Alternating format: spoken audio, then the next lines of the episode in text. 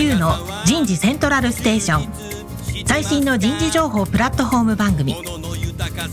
日本最大級の人事エグゼクティブクラスのコンソーシアムの代表を務めシンガーソングライターとしても活躍する楠田優が有名企業の人事や人事をサポートする企業の方をゲストに迎えて第4次産業革命時代に我が国の人事がなすべきことを模索しながら情報提供していきます。この番組は株式会社アイプラグ。タレンタ株式会社。株式会社セルム。株式会社 AW ステージの提供でお送りいたします。だけですか。日本の未来は明るいと思うなら。楠田優の人事セントラルステーション。最新の人事情報プラットフォーム番組パーソナリティの楠田優です。皆さんこんにちは幸せになってもだいぶ寒くなりましたね。もういい靴寝るとお正月なんでしょうかね。皆さんは、え年末年始どうお過ごしでしょうかまあ僕はなんか寝正月なのかなあんまり外出することもなくね。いつもあのコロナ以前は家族10人いるんですけど家族全員で温泉に行くっていうのが恒例でしたけどもコロナになってからそういうことできないなと思ってまあ今年の年末年始もまあ、家でね、正月かなということで、ね、正月もいいんだけど、食いすぎて太っちゃうんですよね。健康的にはどうなのかなということで、今日は健康づくりの番組をお届けしたいなと思います。田村彩の健康ポイント。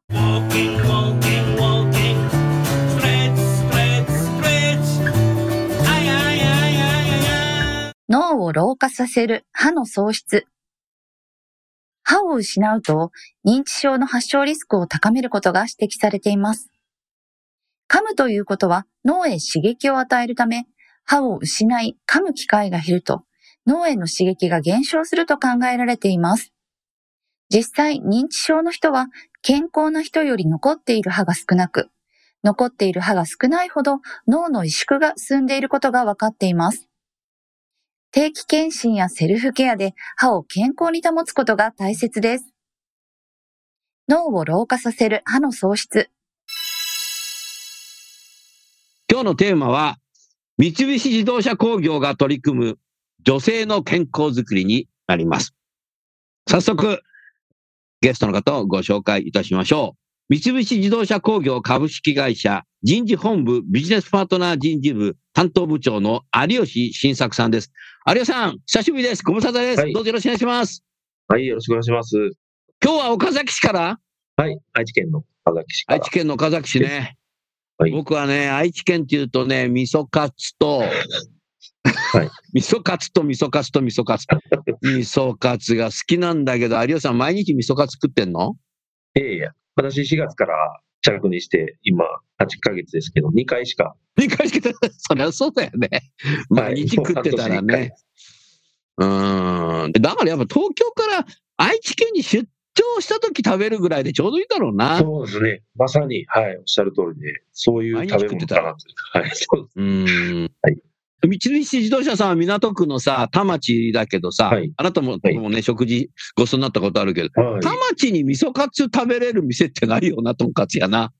田町は、あんまりそうセレクトしなかったので。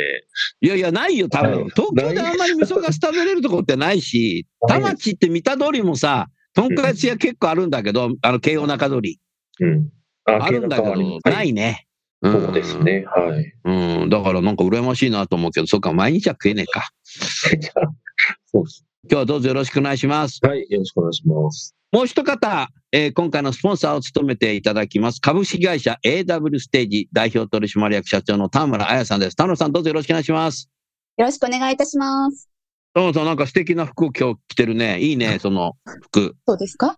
えー、何を着てるか知りたい人は、はい、皆さんの会社に田村彩を呼んでいただけると わかるんじゃないかなって、そんなふうに思ってます。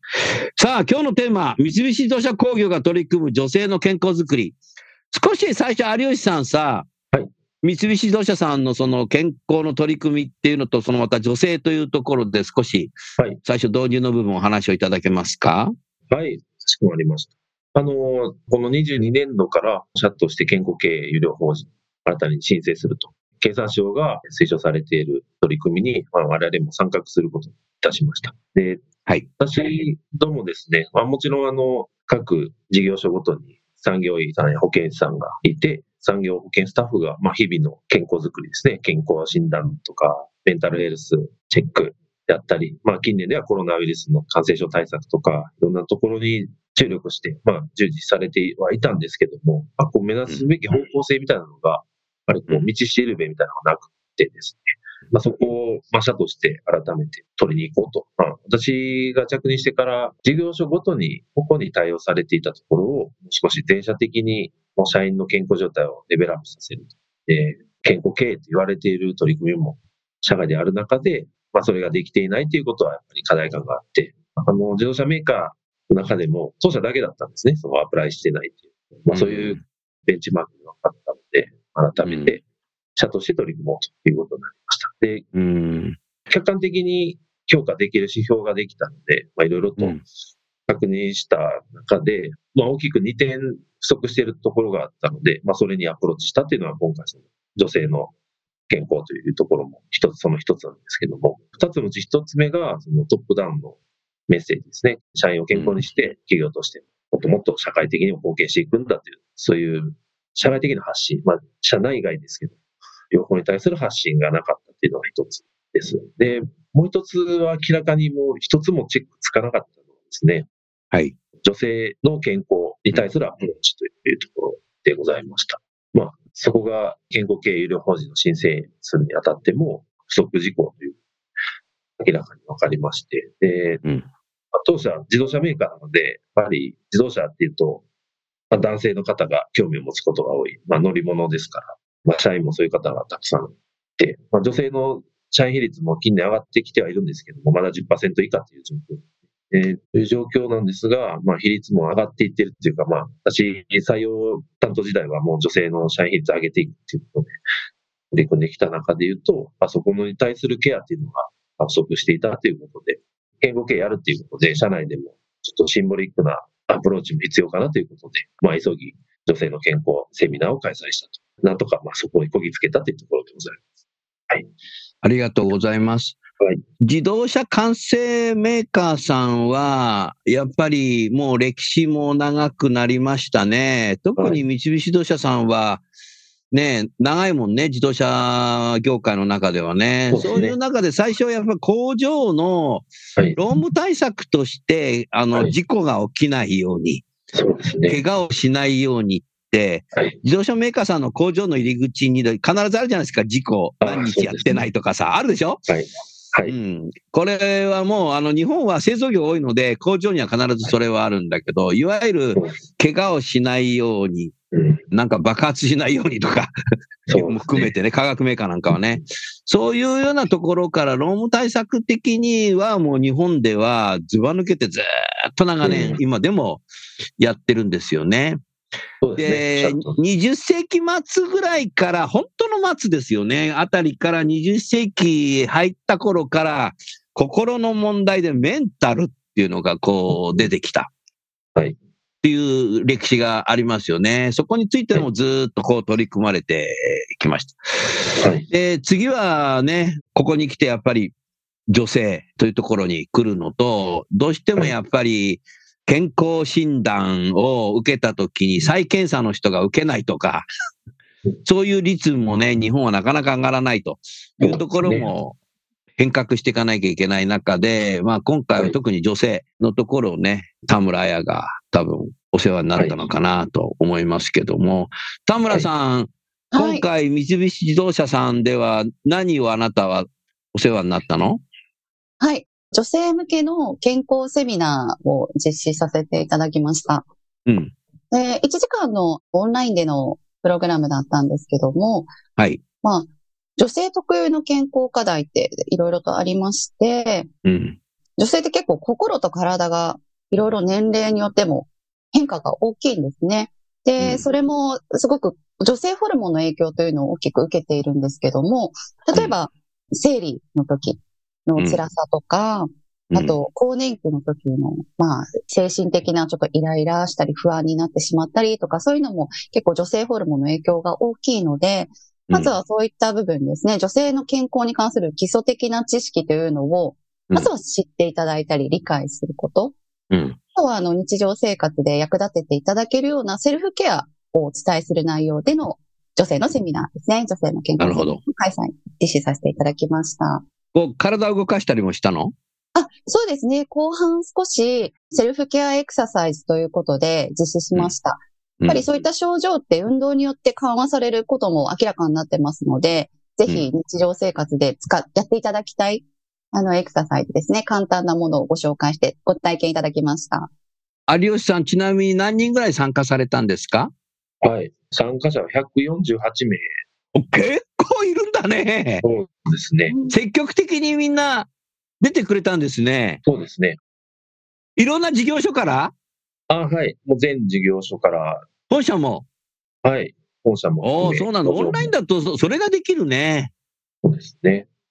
うん。え、時間帯は何時ぐらいから始めたの？2時ぐらいでしたかね。はい。14時から15時。いああ、し仕事ほったらかしできちゃったの？みんな。や、もう、あの、もちろん時間内事故かということ。あ、大丈夫だったのね。はい。うーん、す素晴らしいね。何か受けた方の感想とか、感触とか、有吉さんお聞きになってらっしゃいますか？そうですね。まずは、あの、田村さんには時間も限られている中、非常にスムーズに、スピーディーにご準備いただいて、対応いただいて、まずは、あの、感謝しております。で、まあ、そんな中ですね、参加者の声は、今おっしゃっていた、その、実践のストレッチですね。うんはい、実際にこう、在宅勤務とかで体がなまって、あの、動かす機会も減っているっていう中で、まあ、そういう実際に体験といいますか、体を動かすっていうことも教えていただけてよかったと。はい、実際にこう体も温まりましたっていうようなうん感想。なるほどね。工場の場合は、こう、組み立てというのが中心にね。なるわけじゃないですか、自動車メーカーさんって。はいそうすると、やっぱり始まる前になんかこう、ラジオ体操とかはい、やったりするのが伝統的にありそうですけど、ありますよね。ありますね。はい。工場のだけど、在宅でできる仕事の人は、ラジオ体操やらないもんな。そうですね。まあな、子供が小学生がいると夏休み公園でやってたりするんで、親がついていくことはあるかもしれないけど、ね家で一人でなんかラジオ体操やったらなんか、なんか恥ずかしいよね、逆にね。ですね。はい。うん。それをだから自分のペースで仕事の合間、ミーティングの合間とかに、こう、自分でこうストレッチやるっていうのは、いいことですよね。そうですね。今回、会社から参加された方もおりますし、で、リモートでご自宅から参加された方もいるんです。あの、うんやっぱ。りこう、特に在宅勤務の時に、あの、なまりやすいので、まあ、そこでぜひ実践したいという声が多くありました。なるほど。はいあのー学生時代からスポーツをずっとやってる方っていうのは、ストレッチっていうことを知ってるんですけど、はい。あのーそういう体育会系の部活やってないような方って、ストレッチってやったことない人が多くて、そんなの聞くのっていう人が意外と多いんですよ。で、人事の人って意外と文系が多いので、よくわからない人がいるんだけど、有吉さん、せっかくだから、これ番組リスナーが人事の方がほとんどなので、文系が多分多いだろうなと思うんだけど、はい。あなたはさ、あの、まずあなたのさ、あのやってるスポーツの話を少ししてくださいよ。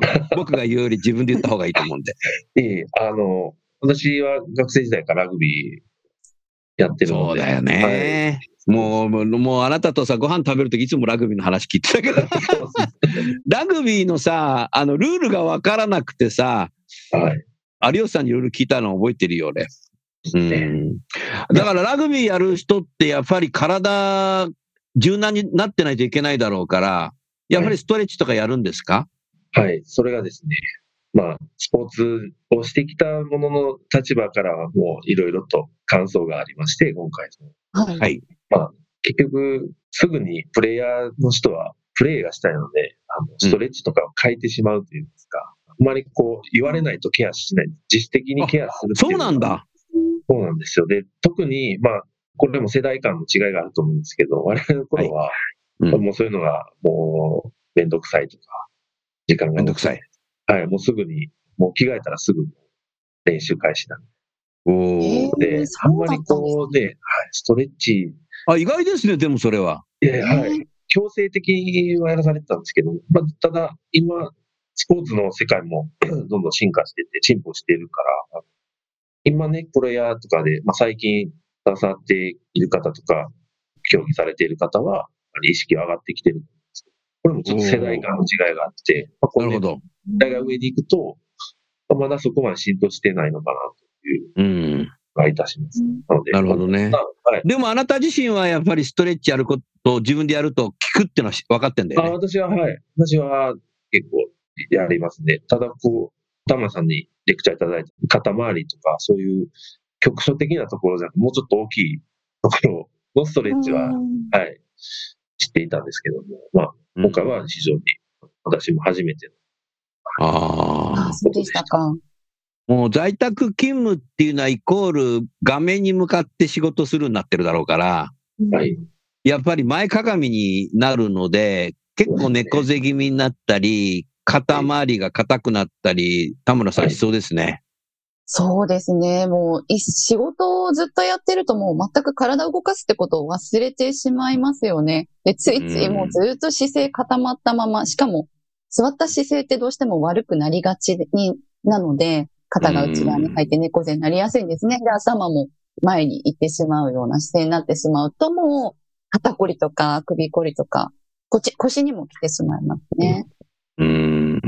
あの、2020年にコロナが始まった時に話題になったんですけど、こうやってオンラインでね、話をした時に、一日の間、トイレと風呂場の往復しかしてなかった人がいた。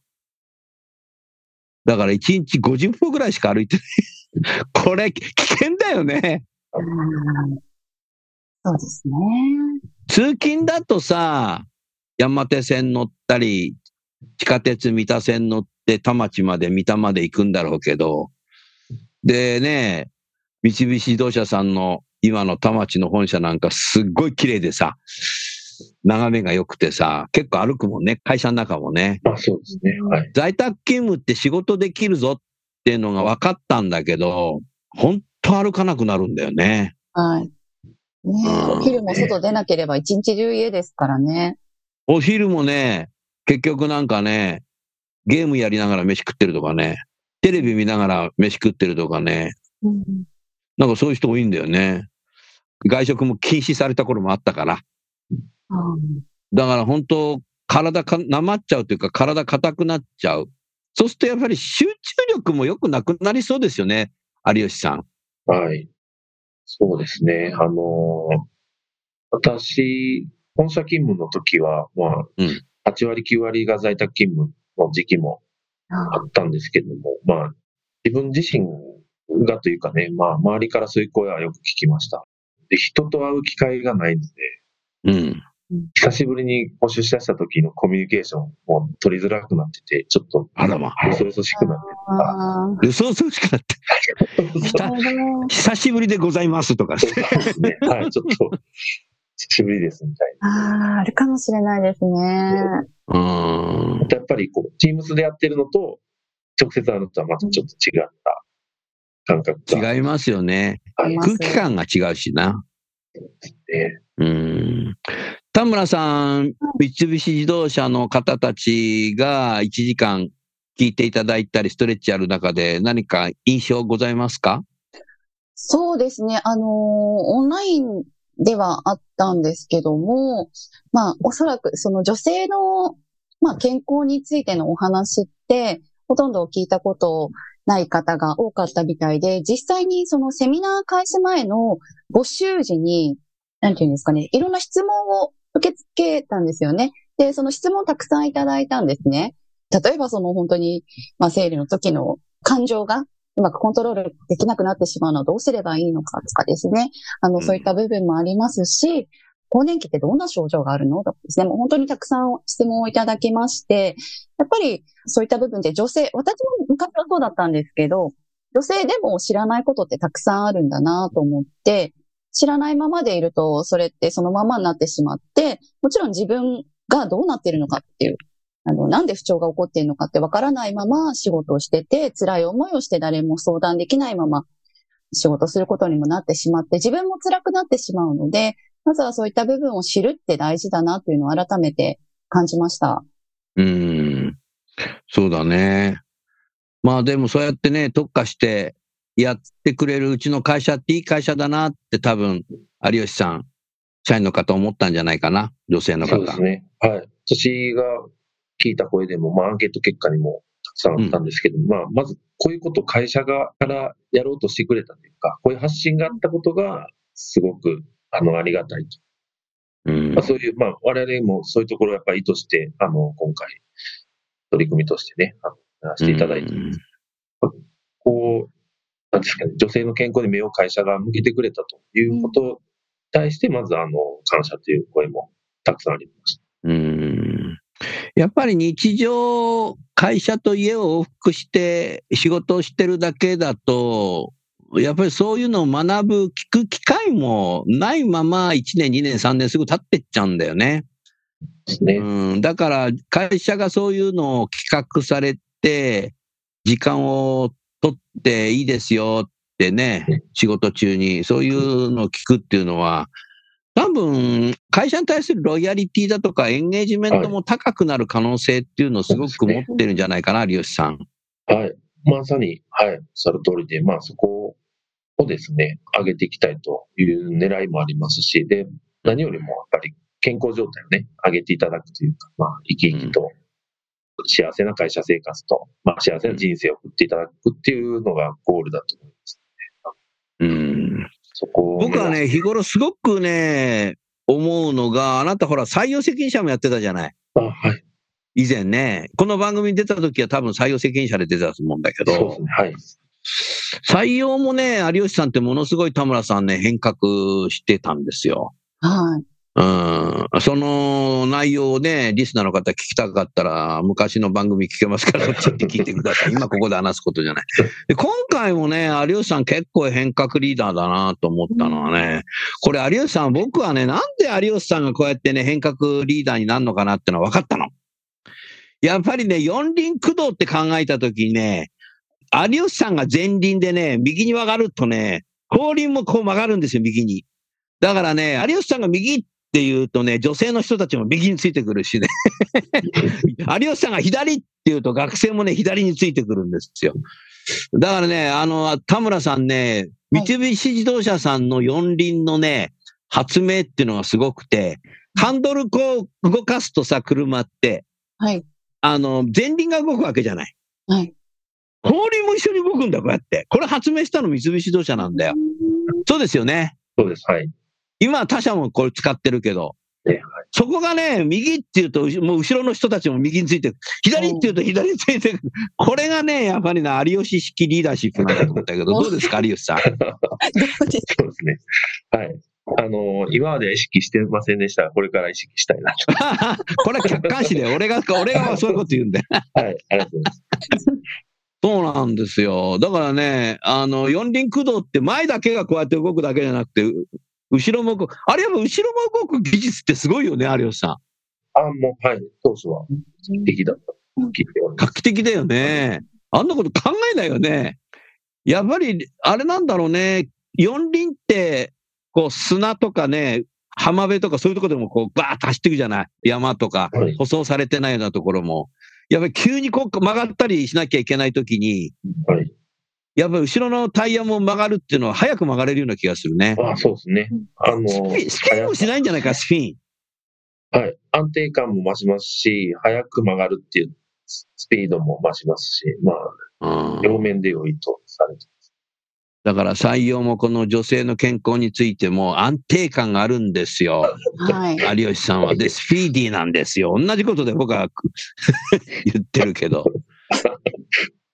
は い話題を変えて田村さん、有吉さんに何か質問ございますか、あ、はい。そうですね。あのー御社では、その健康経営宣言を今年から出されて、これからどんどんその健康経営に力を入れていかれるかなというふうに思うんですけども、あのー今後の課題がありましたら、ぜひ教えていただければと思います。あ、はい。かしこまりました。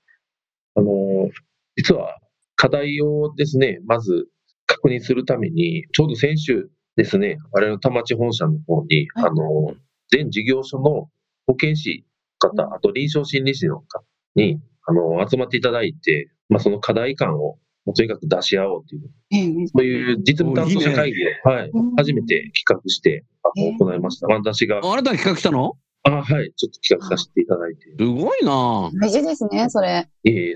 はで、改めて、各地区ごとの、各事業所ごとの課題は何かっていうのを、まあ、フィジカル面ではどうかと、あとメンタル面ではどうかと、あと職場の活性化という観点で課題はないかっていうので、それぞれ、まあ、まず課題の洗い出しを行ったんですね。で、やっうん。ぱり傾向としては、あのええまあ、予防対策って段階があって、1次、2次、3次予防ってこはいう段階があるんですね。病気が進行するとか、いうのに従って1時、2時、3時と進んでいくんですけど、やっぱり我々一時予防っていうのの未然防止、ね、病気になる前の対策っていうのが、やっぱり、あまり注力できていないというか、時間を避けていないんですね。あの、どうしても産業保険スタッフの皆さんっていうのは、病気になりそうな方とか、まあ、なった後の方っていうところへのアプローチにもう時間を費やしてしまう。もうそこに追われてしまうっていうことで、はいまあ、そ実際にこの健康経営の客観的な指標で見ても、そこの2次3次予防っていうところは7割から8割、うんまあ、我々もやっぱり取り組みはできているという評価だったんですけども、一方で一次予防のところは51%で約半分しか施策ができていない。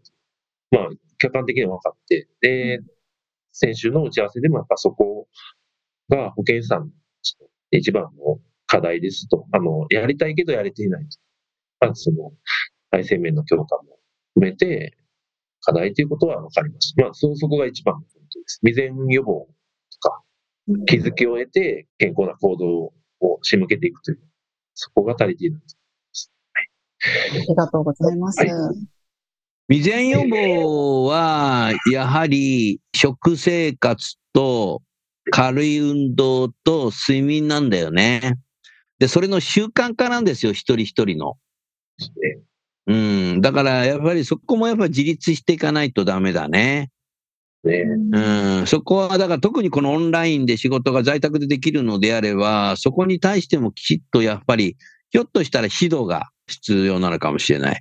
えそれ研修受けるだけじゃなくて、日常生活の中で、それを習慣化していくっていうことが重要ですよね。習慣化で一番大切なのは、子供の頃に親から朝起きたら歯磨くのよ。夕食食べたら歯磨くのよっていうの、いやいややらされてたけども、でもそれがみんな大人になるともう習慣化できてるわけじゃないですか。はい。さて朝起きたから歯磨くかなんて思う有吉さんはいないわけですよね。だから、最初はさあ、じゃあ朝起きたからストレッチやるかってやんなきゃなんないんですけど、それをやっぱり習慣化していくっていうことが、まず必要かもしれないね。ねうん習慣化に向けて何かキーとなる施策みたいなのができればいいなと思っています。うん。田村さん何か習慣化に対してのアドバイスありますか？そうですね。一時予防のところって、予備軍の方々って多分すごくたくさんいらっしゃると思うんですよね。そのメタボ予備軍とか。うん。だから、なんかそういった部分で対策できればいいなとは思うんですけども、確かにそういった、この一時予防の部分ってすごく重要かなと思って、そっちの病気を進行させないようにするためにもですね、必要ですよね。で、確かに、今、楠田さんおっしゃったみたいに、そういった予防の部分では、やはり基本的な生活習慣っていうのがやっぱり重要になってくる部分でして、もちろん食事もそうですし、あの、喫煙とかもそうかと思いますし、うん。はい。あと、もう運動も睡眠もそうですね。それ以外にも健康づくりっていろいろあるんですけど、なんでしょうね。あれもこれも全部やらなくちゃってなるともう嫌になっちゃってできなくなってしまうっていうのもあると思うんですけど、自分の中で何かこれっていうのを見つけてそれを続けていけるようにできればいいななんていうふうに思うんですけどね。うん今後、多分日本全体が65歳定年になりそうだし、もうすでにサントリーさんとかエーザイさんあたりは65歳定年にして10年経ってるんですよ。したがって65歳から70歳まで再雇用したりとかっていうことも考えているし、それから他社では、あの、YKKAP さんっていう会社がありますよね。本社は富山県にあるんですけど、YKK さんは本社秋葉原にありますけど、私は聞くところによると、YKKAP さんも、まあ新聞に載りましたけど、今年、定年退職を廃止してます。製造業ですよ。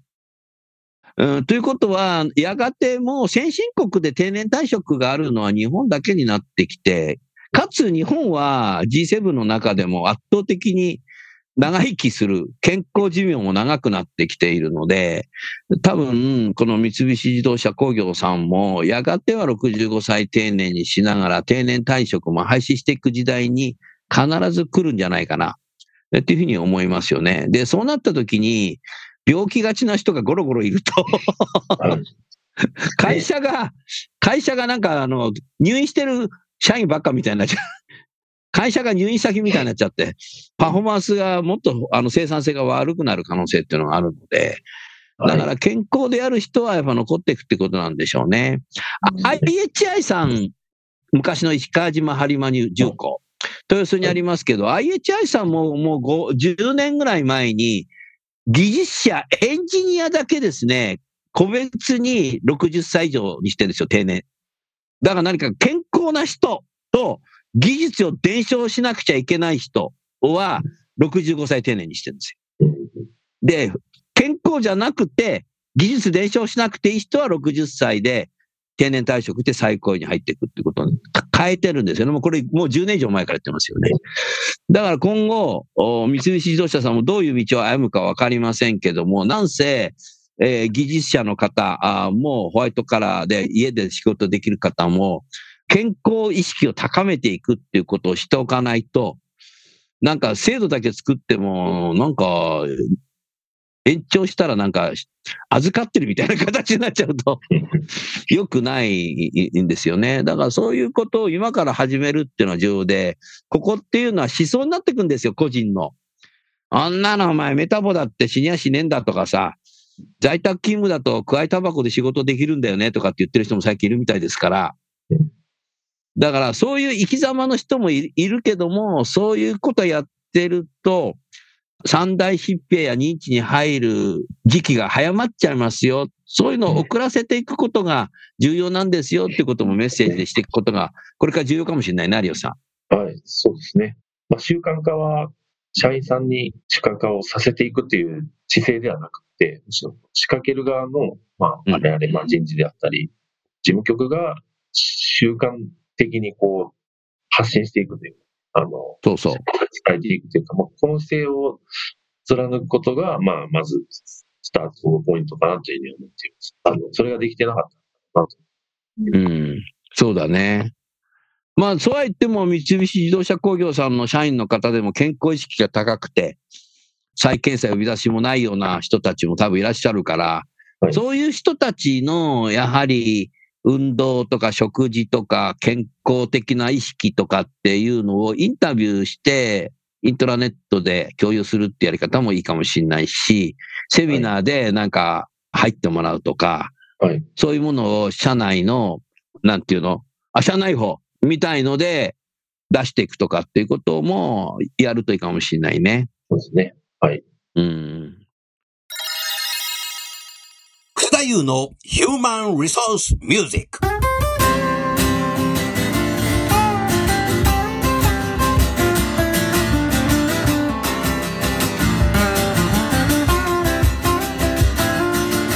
今日ご紹介する曲は、私のサードアルバム、時代は変えられるの中から、7曲目に入っている Way Way Way。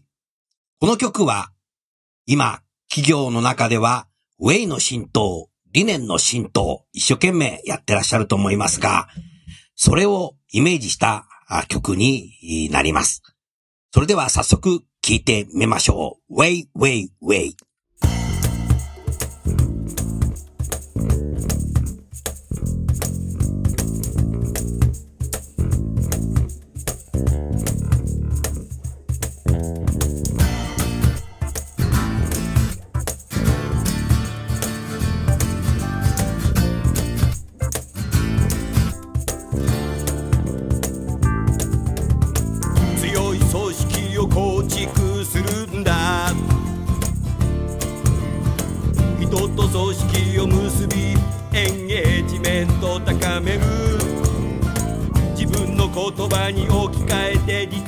ていますか価値観の共有できてますか？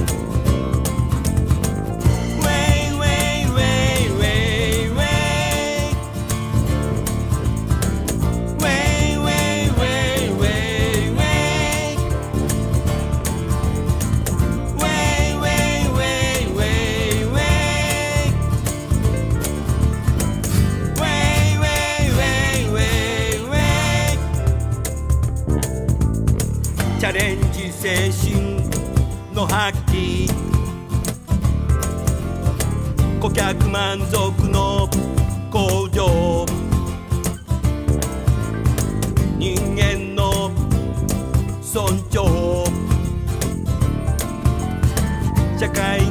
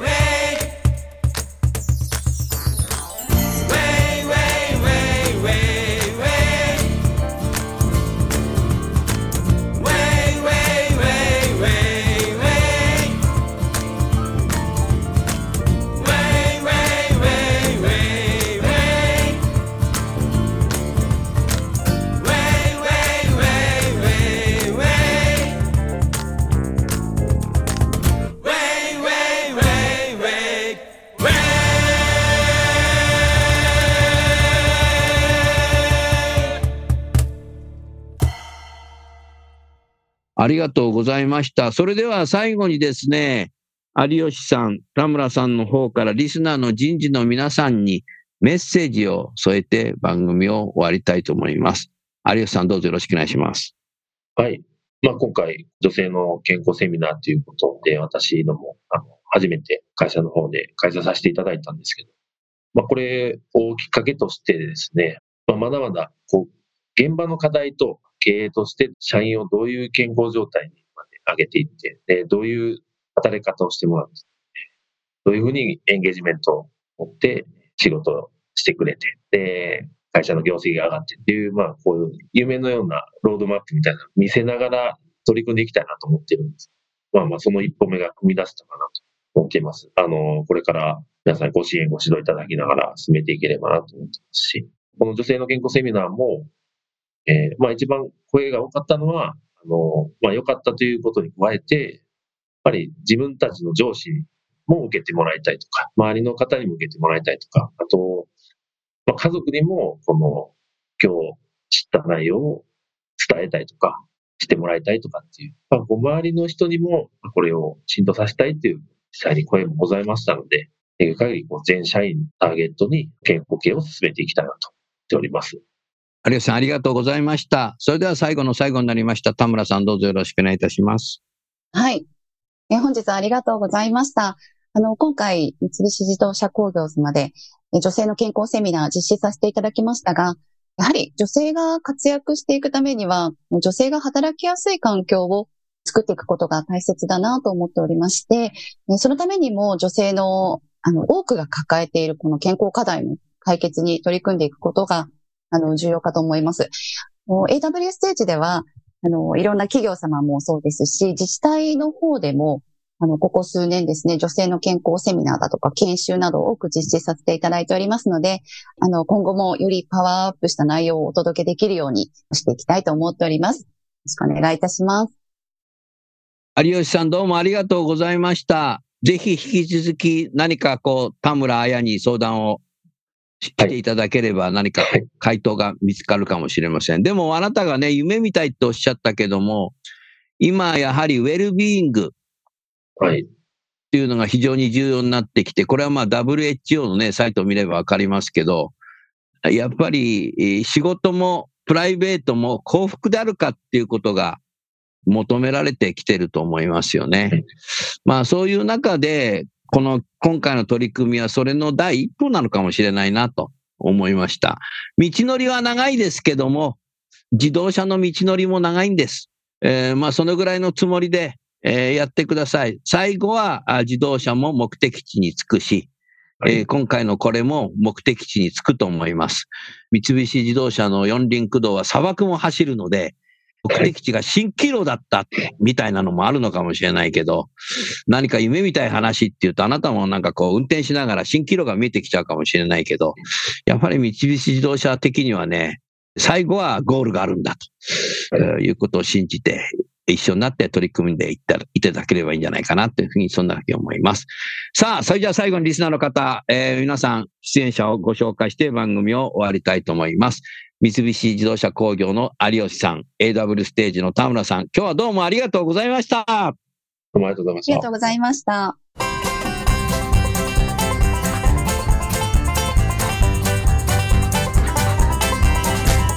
今日の番組はいかがでしたか？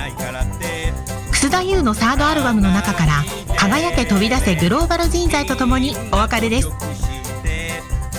この番組は企業から学生に直接オファーを送ることができる新卒向けダイレクトリクルーティングサービスを提供する株式会社アイプラグ